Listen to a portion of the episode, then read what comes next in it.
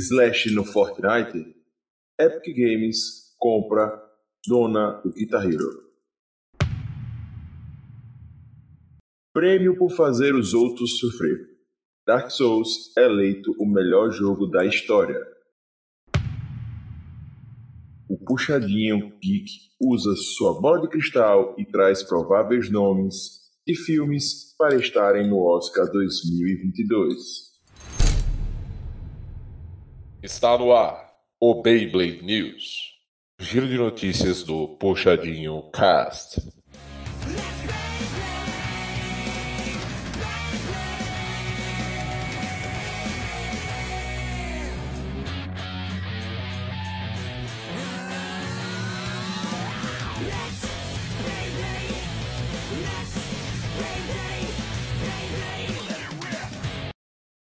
Fala galera, que felicidade de recebê-los mais uma vez aqui.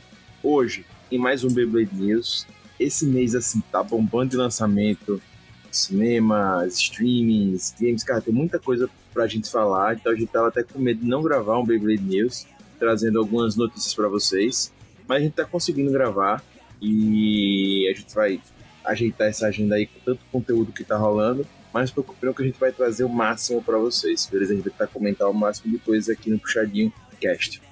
Estão aqui comigo hoje, claro, sempre, PH Santos, porque todo podcast se presta no seu PH Santos, e claro, Lucas Hater, o nosso hater mais hater do Brasil, nosso hater mais querido do Brasil, com ausência hoje, nosso querido Rob Tex, nosso Rob Palestrinho. Né? Ele infelizmente não pôde estar aqui hoje, mas nós vamos comentar essas incríveis notícias que deram a mexida aí. Né? E você já sabe, né? O Puxadinho quer estar ligado ao Puxadinho Geek, que você pode acessar lá no www.puxadinhogeek.com.br. Só acessar lá e você vai ver muito conteúdo. Mas, como é que é Beyblade News, giro notícias rápidas, a gente vai papo, papo, papo.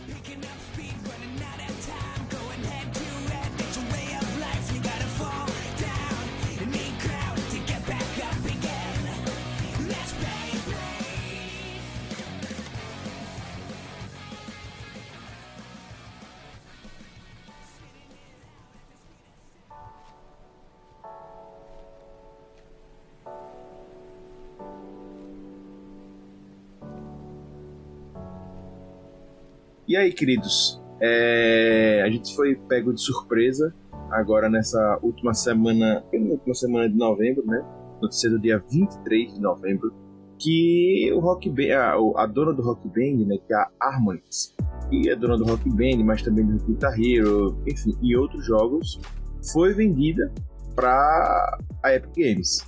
Né? Para quem não sabe, a Epic Games, ela produtora barra vendedora de jogos tá enorme, né? Hoje disputa com a Steam. É, enfim, acho que são as duas maiores players do mercado. Inclusive a Epic dá jogos gratuitos semanalmente e tal, enfim. Realmente é uma potência, né? E ela tem comprado alguns jogos nos últimos anos. Ela comprou, por exemplo, Rocket League, é, da Epic Games, o Pycionix, que é um jogo que tá bem famosinho, saiu recentemente uma continuação, é deles. O Fall Guys, enfim, tem algumas empresas que a, a Epic tem comprado, né? E agora ela comprou a Harmonix. E aí, galera, o que vocês acharam disso? Cara, bem legal. Espero que dê uma revitalizada, já que ambas as franquias jazem esquecidas em seus túmulos, principalmente de Guitar Hero, né? Que assim, a gente também não sabe se voltaria, mas franquias bem nostálgicas de nosso tempo mesmo. E espero que com essa compra ela dê uma revitalizada. Afinal, muitas franquias antigas, inclusive, estão nesse, nesse mesmo patamar. E todas elas com um grande potencial de retorno, ainda mais numa época que a gente está fazendo tantos remakes e tantos relançamentos, né? De jogos existentes. Inclusive tem um jogo muito parecido no estilo que é aquele Beat Saber, né? Isso. Então já tem uma abertura primeiro é... para voltar. Então a ideia é a mesma, na verdade, até que nessa época saiu muito jogo de ritmo mas exatamente da mesma forma, sim. Tem até o próprio Rocksmith também, que ficou bem famoso pela questão de utilizar realmente guitarra real. Pegar falou um ponto muito importante. A gente não tem franquias famosas dentro da Harmonix sendo lançadas há muito tempo. Guitar Hero realmente estourou, né? Mas desde 2010 a gente não tem mais Guitar Hero. Não, Guitar Hero acho que é antes. Guitar Hero acho que é 2007. Aí o Rock Band, né, que foi a evolução do, do, do Guitar, Guitar Hero, é 2010. Né? E acho que o Na verdade, Rock... na verdade, a Guitar Hero é antes ainda, porque Rock Band é antes de 2007, se eu não me engano. É muito antes. É, o último Guitar Hero lançado foi 2007. Pronto. Que é o Guitar Hero Encore Rock dos 80. Que é 2007. Esse é o último. E o primeiro Rock Band é de 2007 também. Que é o Rock Band 1, aí vem o Rock Band 2, aí vai. Aí o último Rock Band é o Rock Band 3, de 2010, junto com o Green Day Rock Band, que foi 2010. O Lucas não comprou esse jogo. É, Eu não comprei, mas se a Epic trouxer aí, eu compro. Aí você fala, ah, Augusto, e por que a, a Epic foi comprar uma, uma empresa que não produz mais nada, que tal? Ela produz, gente, ela produz jogos, ela produz o Dance Central, que é jogo de dança e tal, que ela justamente quando ela encerra o projeto do Rock Band em 2010, ela começa a produzir é, esse jogo, que é o Dance Central, e ela tem produzido, já tá no... Teve um, dois, três do Spotlight 2019, que foi em 2019. Né? Então, um jogo que não vou dizer que faz um grande sucesso, mas é um jogo que, vamos dizer assim, tem suas vendas, mas eu acredito, minha opinião, que ela, eles, a Epic Games comprou a Harmonix justamente para reviver esses clássicos, né? Tentar reviver, né? Esses jogos. Claro que o Dance Central deve estar nessa lista de jogos que eles vão querer utilizar, mas acho muito complicado, até porque a Epic está muito mais focada em computador. E jogos de dança para computador não fazem tanto sucesso porque a acessibilidade a produtos similares ao Kinect ou, enfim, coisas que dê para você dançar e o computador ver você dançando são muito caras. Né? Então, acredito que o foco está em outro. É, Eu nem sabia que existia esses, essas ferramentas aí pra computador. Aí, ah, se você usar, por exemplo, um, um óculos é, VR, você já tem outra experiência. Você não vai conseguir, o computador não vai ver o que você está fazendo, mas ele consegue analisar seus movimentos com óculos VR. Você tem outra parada, né? Mas é muito caro Sim. você ter. Fora que você tem um PC pronto com VR, é, é difícil. E lembrando que pode ser também só uma revitalização, aproveitando o próprio VR, e uma questão de tentar pegar outros públicos. Já que, lembrando que a Harmonix não é só uma produtora desse tipo de jogar, Dance Central, etc., mas principalmente uma coisa em comum, ela é uma produtora de jogos musicais. Tanto que, é, se eu não me engano, é Harmonix Music Studio, alguma coisa assim, o nome da empresa completa. É literalmente focado em jogos musicais.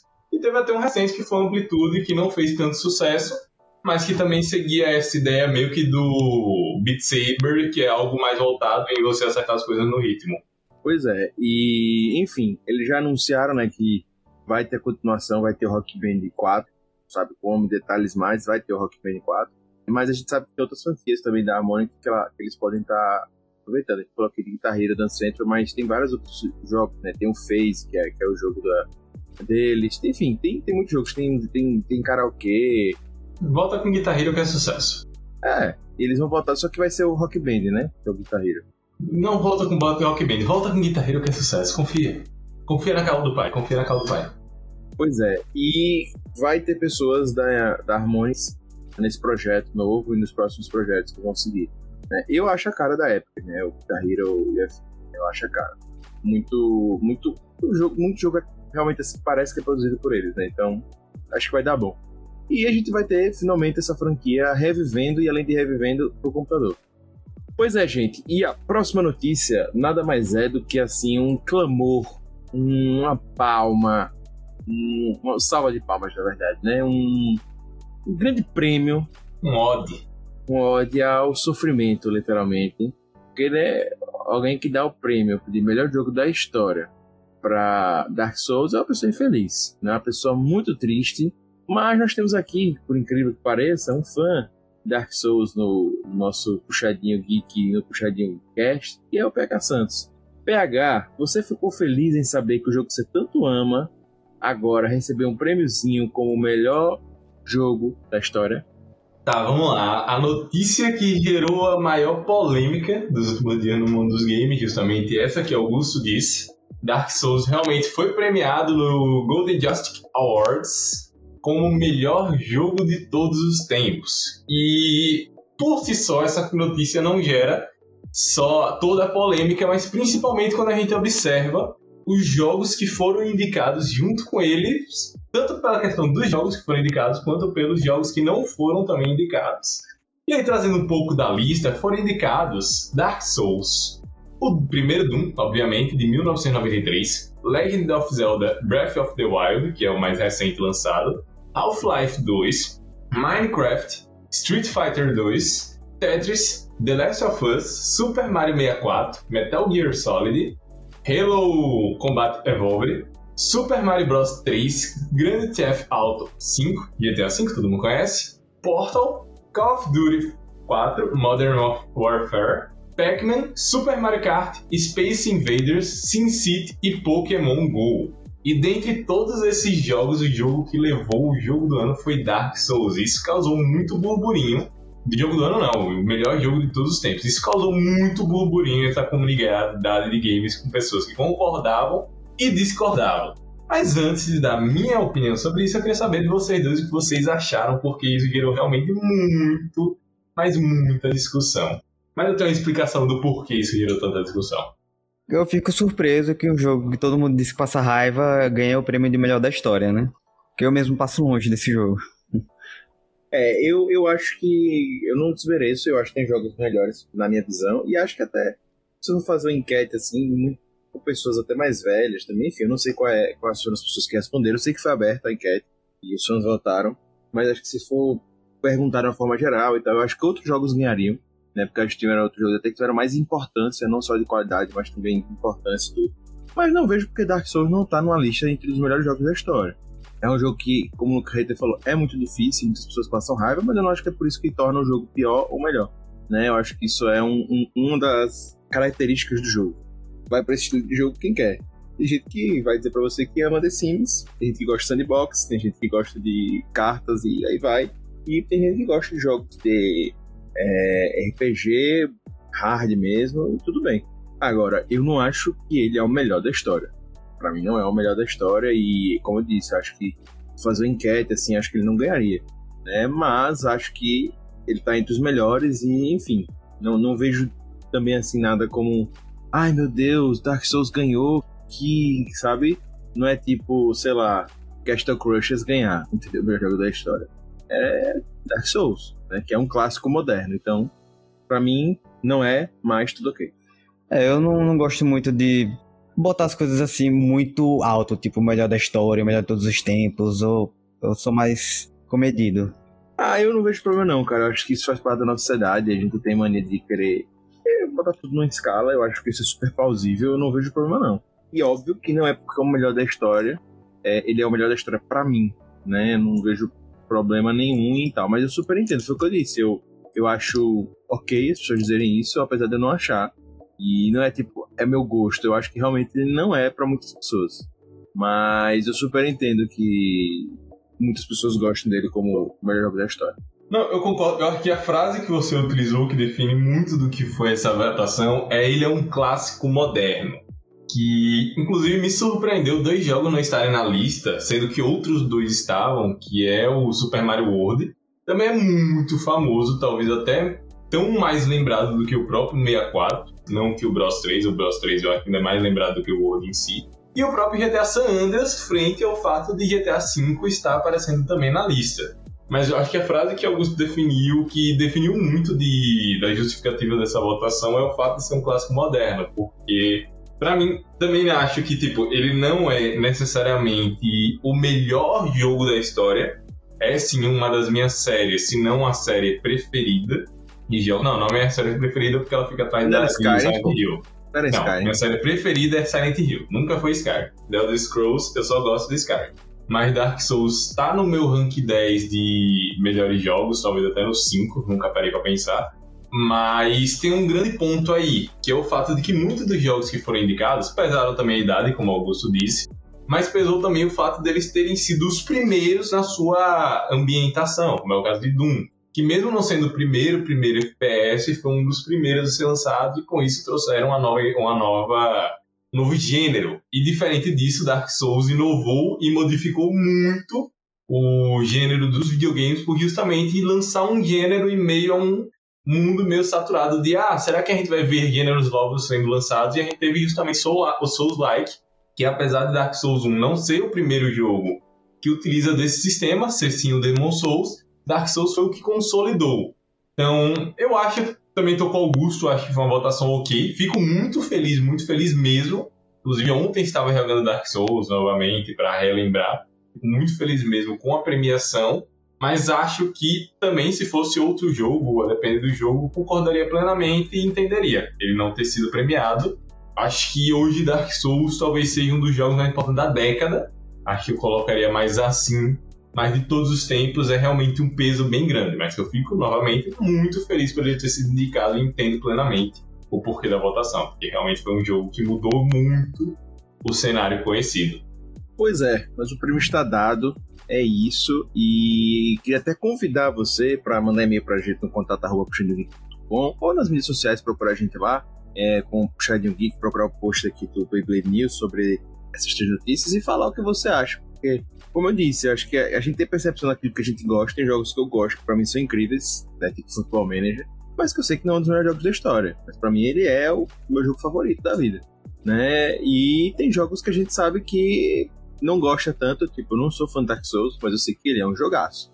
Queria ouvir de vocês, né? O que, é que vocês acham? Vocês acham que foi um bom prêmio? Vocês acham que tá correto? Fala aí com a gente que a gente quer saber mais. Mas enquanto a gente espera a resposta de vocês, vamos para a próxima notícia.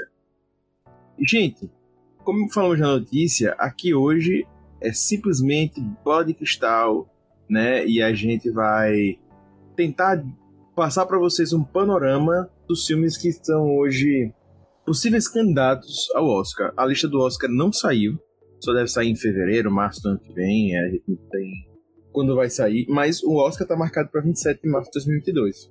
E acredito que eles devem passar com um mês antes, né? O início de fevereiro deve estar tá saindo, meio de fevereiro deve estar tá saindo essa lista aí. Mas, né, vamos ver como é que vai acontecer. O fato é, começa agora, em novembro, dezembro e janeiro, a já circular muitos filmes que podem estar concorrendo ao Oscar. E claro, tem gente que gosta de esperar a lista do Oscar para assistir o filme certinho e tal, tal. Mas a gente sabe que é filme pra chuchu, né? Muito filme. Então é coisa pra caramba. E aí, quem já tiver interesse em já ver alguns filmes que possivelmente podem estar no Oscar, a gente vai passar aqui para vocês alguns nomes que estão candidatos, etc e tal. Um que está no cinema agora, em novembro, né, de, de 2021, começou a estrear há pouco tempo, é Casa Gucci, né? Ele que tem um filme que tem o Adam Driver, que eu sou fãzaço, tem a Lady Gaga, que é um filme que estava causando até muito rebuliço, que é um filme que era provável Oscar e que conta com dois nomes enormes e um, inclusive, que ultrapassa o cinema, né? Que é da música, que é Lady Gaga, né? Que tá chegando no cinema depois, né? Que esse filme acaba reunindo esses dois como o casal principal, né? O casal protagonista. E, enfim, esse é um filme que você já pode botar na lista para ver, né? Apesar de que está tendo algumas críticas, né, Rei? Sim, é, estão dizendo que não aborda tão bem a história, que o final fica corrido e não dá para entender muito bem toda a trama ali que envolve o assassinato do Maurício. E que a Lady Gaga também, por ter feito muitos procedimentos estéticos na, no rosto dela, não tá conseguindo se expressar tanto, porque o rosto tá meio travado. Eu gostei aí do, do sotaque italiano, Lucas. Você poderia fazer de novo aí, por favor? Maurício. Muito bom, rapaz. Poxa, capite. Maurício Gucci. É, pois é. Gente, a gente também tem um filme que já causou um reboliço, né? E já saiu do cinema e está indo para o HBO Max, né? Então você vai poder assistir já na sua casinha, já tá passando aqui. Esse é um dos problemas do Oscar que a gente fala todo ano, né? A gente não sabe onde os filmes vão estar nos streamings, porque nem todos têm produtoras famosas, grandes, os streamings demoram para adquirir, enfim, é sempre a complicação dos filmes do Oscar, para onde a gente vai assistir em casa. Mas logo logo teremos Duna chegando aí aos streams. E eu assisti no cinema, Hater também, mas é um filme que tá muito esperado. Eu acho que não vai concorrer a melhor é, história, nem nada disso. Pode concorrer a melhor adaptação, pode. Mas eu acho que efeitos especiais deve ser a categoria, as categorias de efeito especial. É, figurino. Figurino. Figurino de efeito especial deve levar tranquilo. E para quem não viu ainda, já tá no HBO Max. Pega, vai assistir no HBO Max ou não? Com certeza eu vou assistir. Provavelmente hoje mesmo eu estarei assistindo ou nesse final de semana. Outro filme também, gente, que tá causando, assim, muito rebuliço, que deve estar tá nas listas de Oscar em alguma categoria, etc. A, quem sabe até de melhor atriz, né? É, eu não assisti, então ainda não sei. Tô só falando aqui pelo que tenho visto. É Spencer, que traz Kristen Stewart, né? A famosa Bella de Crepúsculo. Muita gente acha que ela vai conseguir concorrer ao Oscar num papel assim muito complexo etc, porque ela interpreta simplesmente a princesa Diana, né, Lady Di.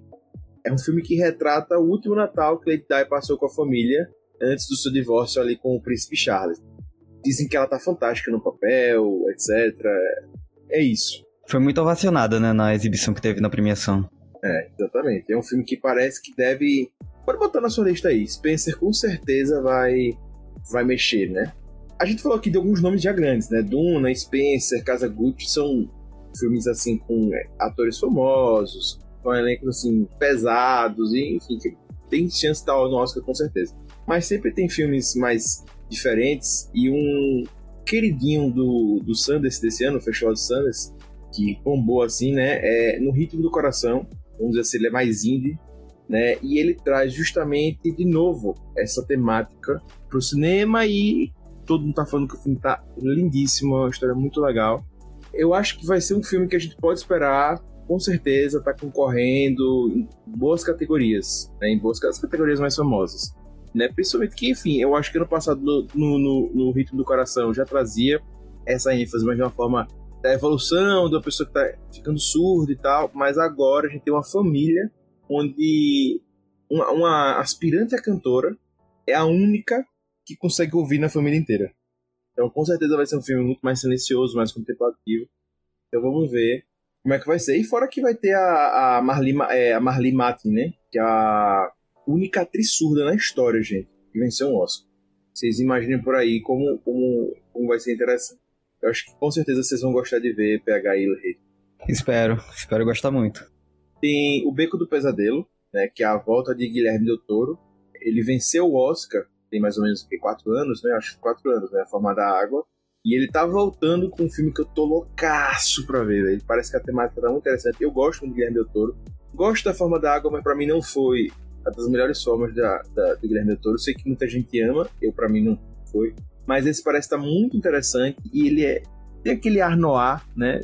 Parece estar tá muito bem feito esse ar noir. E ele tá ali, o filme se passa nos anos 40, 50 e tal. Cara, parece ser muito interessante, sabe? E ela é, é uma trama inspirada num livro né, do William Lindsay é, acho que é isso.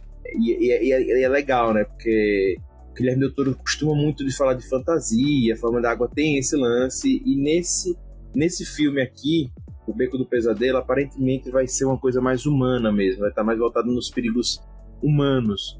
Enfim, o protagonista é um, um trapaceiro que vai ser inclusive o Bradley Cooper, né? Que o elenco tá incrível desse filme, né? Mas o Bradley Cooper tá.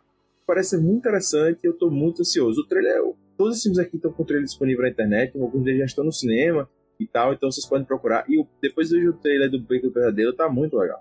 Esse realmente tá atraindo muita atenção. E esse eu tô aguardando bastante, com toda certeza. O BH gosta muito, inclusive, do, do Guilherme Del Toro, né? Claro, o cara é muito criativo, o cara é muito bom. Gente, eu vou falar só mais dois filmes pra gente arrematar aqui, pra vocês anotarem. Um que é muito interessante é Licorice Pizza, né? Esse eu também tô muito ansioso para ver. Muita gente elogiando a trilha sonora desse filme. Tô doido ver. Diz que tem de David Bowie e Paul McCartney na, na lista de músicas lá, na playlist do filme. Dizem que tá muito bom. E dizem que a trama é muito interessante, né? A gente vai estar tá acompanhando uma a adolescência de, de, um, de um jovem que quer ser ator. Né? Ele tá aspirando ator nos anos 70 lá em Los Angeles, naquele famoso, né? E Bradley Cooper também tá nesse filme. E, enfim, aí vai contar a história desse jovem querendo virar ator e tal. Mas dizem que tá muito legal, dizem que tá muito interessante e mostra bem os anos 70. Eu adoro filme assim, trazendo época, mas não tão antiga também.